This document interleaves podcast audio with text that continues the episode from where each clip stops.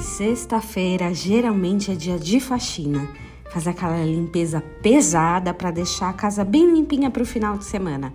E também conseguir descansar, né? Faxina já cansa. A pesada, então, nem se fala. Eu não lembro qual marca exata de produto de limpeza, mas algum tempo atrás uma delas fez uma propaganda sobre é, atrelando o conceito de limpeza a novos começos ou a recomeços. Louças limpas são oportunidade de novos jantares. Casa limpa é a recepção para a família, recomeçar.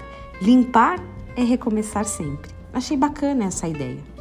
E já comentamos aqui sobre uma mulher que fazia limpeza ou que pelo menos teve que fazer uma limpeza um dia. Você lembra da parábola da dracma perdida? Já falamos uma vez dela aqui em outro contexto. Mas, bem resumidamente, é a história de uma mulher que perdeu uma moeda de valor e faz de tudo para encontrá-la novamente.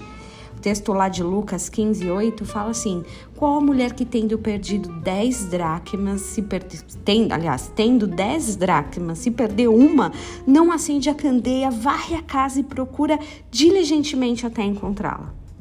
Varrer a casa é necessário você pode até usar um rodo, como eu comentei alguns dias atrás, mas às vezes é necessário fazer essa limpeza.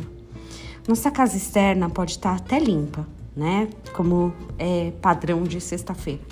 Mas às vezes a casa interior fica lá sem varrer mesmo. E olha que tem tanta coisa que, foram, que foi perdida que fica lá até esquecida. Pratos sujos na pia do coração não dá espaço para novos jantares e talvez até o coração mesmo já esteja extremamente empoeirado, com tanta poeira que os tesouros antigos se perderam. Bom, como é dia de limpeza por fora, talvez seja por dentro também. Que você tenha um dia abençoado em nome de Jesus.